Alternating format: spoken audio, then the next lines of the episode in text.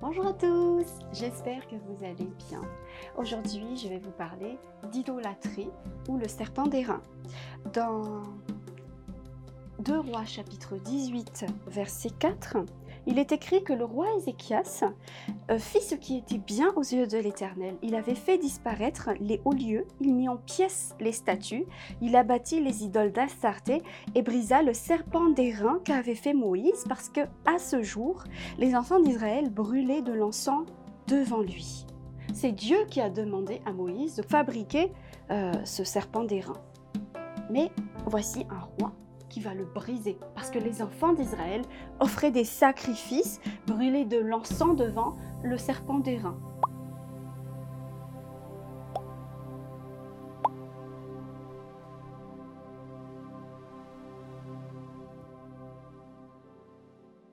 Tout d'abord, c'est quoi l'idolâtrie?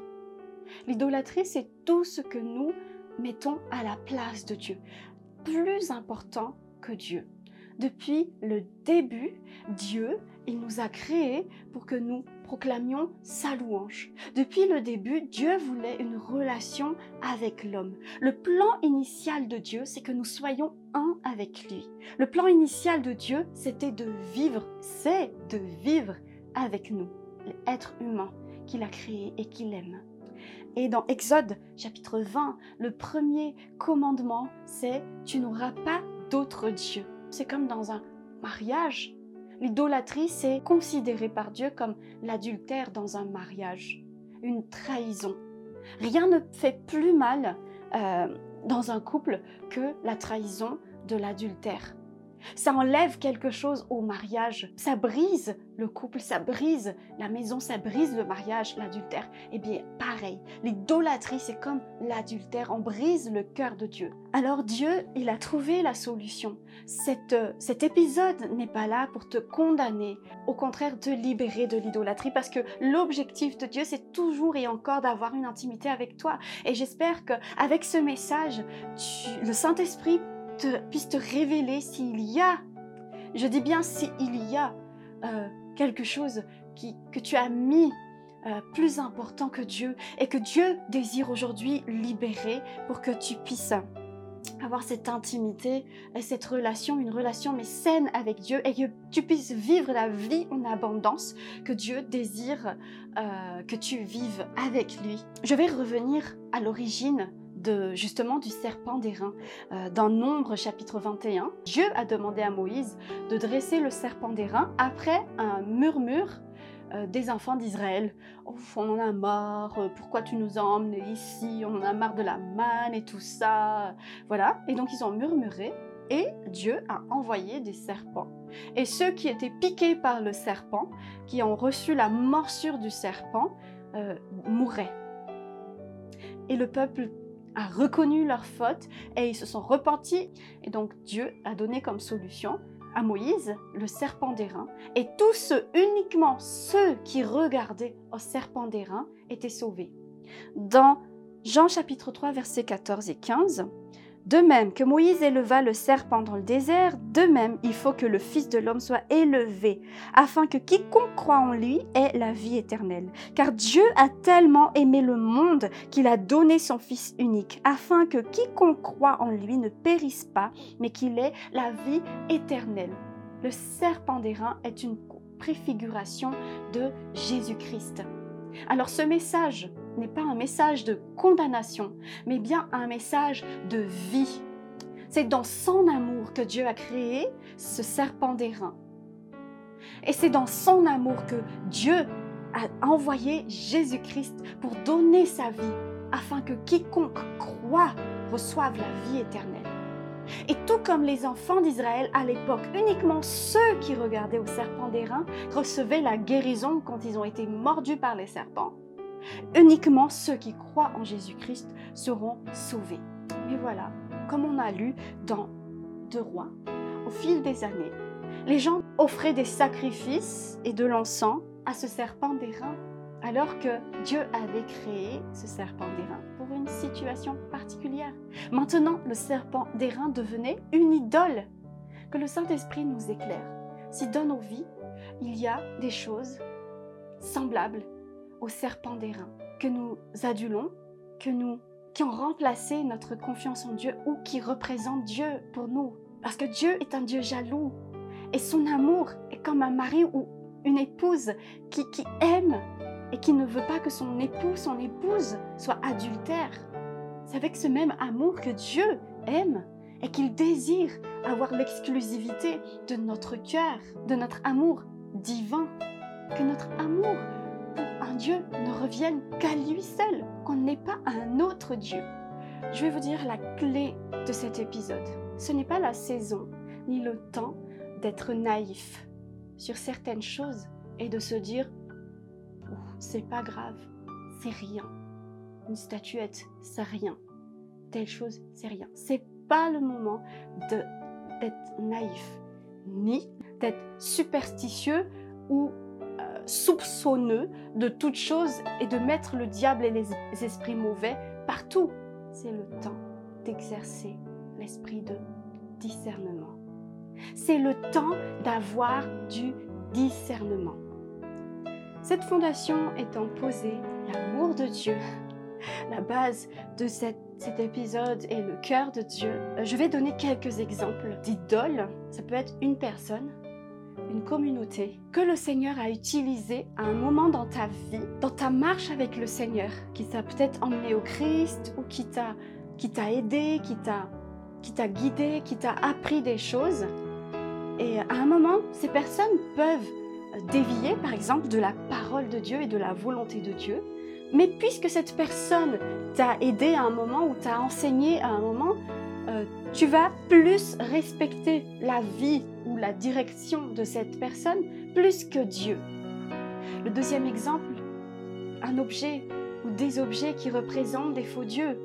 Faut pas croire que c'est juste des statues, des statuettes, ça peut être des films, par exemple des films pornographiques qui ne glorifient absolument pas Dieu, qui vont t'emmener dans une, dans une vie d'impureté sexuelle ou, euh, ou de, la musique qui n'est pas à la gloire de Dieu, mais qui va t'emmener dans le péché ou qui va t'emmener à maudire Dieu.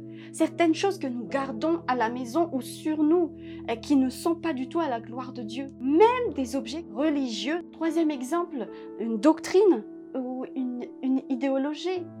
Qu'elle soit une doctrine, qu'elle soit religieuse ou pas, qui, dit l'inverse de ce que Dieu dit, qui est contre Dieu. Ça peut être des pratiques ou des actes qui sont censés être religieux. On devient confortable dans ces rituels, dans ces pratiques, et on n'écoute plus la conduite de Dieu. Alors je vous ai dit pourquoi, c'est quoi l'idolâtrie, pourquoi sortir de l'idolâtrie, parce que c'est le cœur de Dieu, c'est aimer Dieu, c'est l'amour de Dieu. Euh, je vous ai donné des exemples et pour terminer cet épisode, je vais vous donner les clés pour euh, sortir euh, de l'idolâtrie et de vivre une intimité avec Dieu, ce qui ne sera que bénéfique pour toi. Donc le premier point, c'est le prix à payer. Et encore et toujours le prix à payer. Je me mets à la place de Ézéchiel, le roi Ézéchiel. Je crois que c'est pas aisé, c'est pas facile de considérer le serpent d'airain qui a été fabriqué par The grand Moïse comme une idole au même niveau que les autres dieux païens et de le détruire. Il y a une valeur sentimentale en tant que juif et encore plus roi. Mais il a payé ce prix-là pour obéir à Dieu. Et le deuxième point, je parle de discernement. 1 Corinthiens chapitre 8 verset 4. La parole de Dieu dit, nous savons qu'une idole n'est rien et qu'il n'y a qu'un seul Dieu. Ok, donc un objet, c'est rien, il n'y a qu'un seul Dieu. Et juste après, dans 1 Corinthiens chapitre 10 verset 19 et 20, il est écrit, que dis-je donc? Que la viande sacrifiée aux idoles est quelque chose Ou qu'une idole est quelque chose Pas du tout. Mais ce que l'on sacrifie, on le sacrifie à des démons et non à Dieu. Or, je ne veux pas que vous soyez en communion avec les démons. Ces deux passages semblent se contredire. On est d'accord que ces deux passages semblent se contredire. Qu'est-ce qu'ils vont faire? Un coup, Paul, il dit, bah, une idole, c'est rien, il n'y a qu'un seul Dieu, de toute façon. Et d'un côté, il dit, la viande consacrée aux idoles, donc aux idoles qui ne sont rien, hein, ils sont pas, ils sont pas quelque chose. Mais je ne veux pas que vous soyez en communion avec les démons. Est-ce qu'ils sont quelque chose ou est-ce qu'elles ne sont pas quelque chose, les idoles? Il faut savoir, on ne peut pas prendre une parole de Dieu sans avoir le discernement de l'Esprit de Dieu. Si je fais une explication raccourcie sur ces deux passages, un objet en soi-même, une statue de je ne sais quel Dieu, n'est rien. Par contre, le Dieu associé à cette statue, donc un démon associé à cette statue, a de réels pouvoirs. Luc chapitre 9, versets 1 et 2. Jésus, Jésus ayant assemblé les douze, leur donna force et pouvoir sur tous les démons, avec la puissance de guérir les maladies, et les envoya prêcher le royaume de Dieu, et guérir les malades. Il dit, ne prenez rien pour le voyage, ni bâton, ni sac, ni pain, ni argent, et n'ayez pas de tunique. Dans quelques maisons que vous entriez, restez-y, et c'est de là que vous partirez. Et si les gens ne vous reçoivent pas, sortez de cette ville et secouez la poussière de vos pieds, en témoignage contre eux. Ils partirent et ils allèrent de village en village, annonçant la bonne nouvelle en opérant partout des guérisons. Là, c'est Luc chapitre 9, versets 2, 1 et 2. Luc chapitre 22, verset 35, je vais vous lire. Jésus leur dit encore, Quand je vous ai envoyé sans bourse, sans sac et sans souliers, avez-vous manqué quelque chose? Ils répondirent, De rien dit maintenant, au contraire, que celui qui a une bourse la prenne et que celui qui a un sac le prenne également, que celui qui n'a pas d'épée vende sans vêtements et achète une épée. Bon, faut savoir, quand on va prêcher l'évangile, quand on est envoyé par Dieu, est-ce qu'il faut de l'argent, oui ou non? Et là, je rentre un peu dans le sujet polémique. Prix d'entrée, pas prix d'entrée. Vente de livres, pas vente de livres. Vente de t-shirts, pas vente de t-shirts. Tout ce, débat. Un coup, Jésus, il dit aux disciples, vous partez sans rien. Et un coup, il dit, maintenant, allez avec votre réserve, avec une provision. Quand tu lis la parole hors de son contexte, déjà, ça c'est une chose, mais aussi quand il n'y a pas euh, l'esprit euh, de Dieu, la lettre tue, mais l'esprit rend la vie. Nous devons lire la parole au travers de l'esprit. Et si je donne encore une fois une explication euh, simple, un raccourci, c'est que moi je crois que Dieu, il a une longueur d'avance avance sur nous. Il sait ce qui se passera. Mais au fait, juste prenons conscience que Dieu, il connaît les circonstances. Ici, moi je crois que dans Luc 22, Dieu savait ce qui allait se passer à Jérusalem. Dieu sait où la provision se trouve. Dieu sait quand il faut y aller sans provision et Dieu sait quand il faut aller avec provision. Dieu a une longueur d'avance sur nous. Nous devons discerner et savoir écouter Dieu. Joël chapitre 3 verset 1. Après cela, dans les derniers jours, je répandrai mon esprit sur toute chair. Vos fils et vos filles prophétiseront, vos vieillards auront des songes et vos jeunes gens des visions. Amen. Mais dans Zacharie chapitre 13, versets 2 et 4, il est écrit En ce jour-là, dit l'Éternel des armées, j'exterminerai du pays les noms des idoles, afin qu'on ne s'en souvienne plus. J'ôterai aussi du pays les prophètes et l'esprit d'impureté. Si quelqu'un prophétise encore, son père et sa mère qui l'ont engendré lui diront Tu ne vivras pas, car tu dis des mensonges au nom de l'Éternel. Et son père et sa mère qui, l'ont engendré le transperceront quand il prophétisera. En ce jour-là, les prophètes rougiront de leur vision quand ils prophétiseront. Un coup, la parole de Dieu dit derniers jours, dans ces jours-là, je répandrai mon esprit et vous allez prophétiser vos enfants. Même vos enfants, ils vont prophétiser. Et un autre passage dans la Bible qui dit en ces jours-là, il n'y aura plus de prophètes. Même celui qui prophétise, je l'extermine et il sera dénoncé.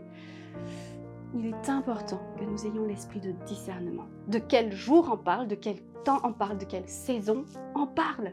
Si je fais euh, une explication simple pour euh, ce, troisième et exemple, il est écrit dans Zacharie que à ce temps-là, Dieu va ôter euh, les prophètes. Ça veut dire qu'il n'y aura plus l'esprit de Dieu à ce moment-là. Parce que prophétiser, ça veut dire parler de la part de Dieu. Et s'il n'y a pas l'esprit de Dieu, c'est que la parole finalement qui sera dite ne sera pas de Dieu. Ce temps ici précis dans Zacharie 13, c'est un temps globalisé, c'est le moment, un temps où il n'y aura plus l'esprit de Dieu sur terre, où l'esprit de Dieu se retire de la terre.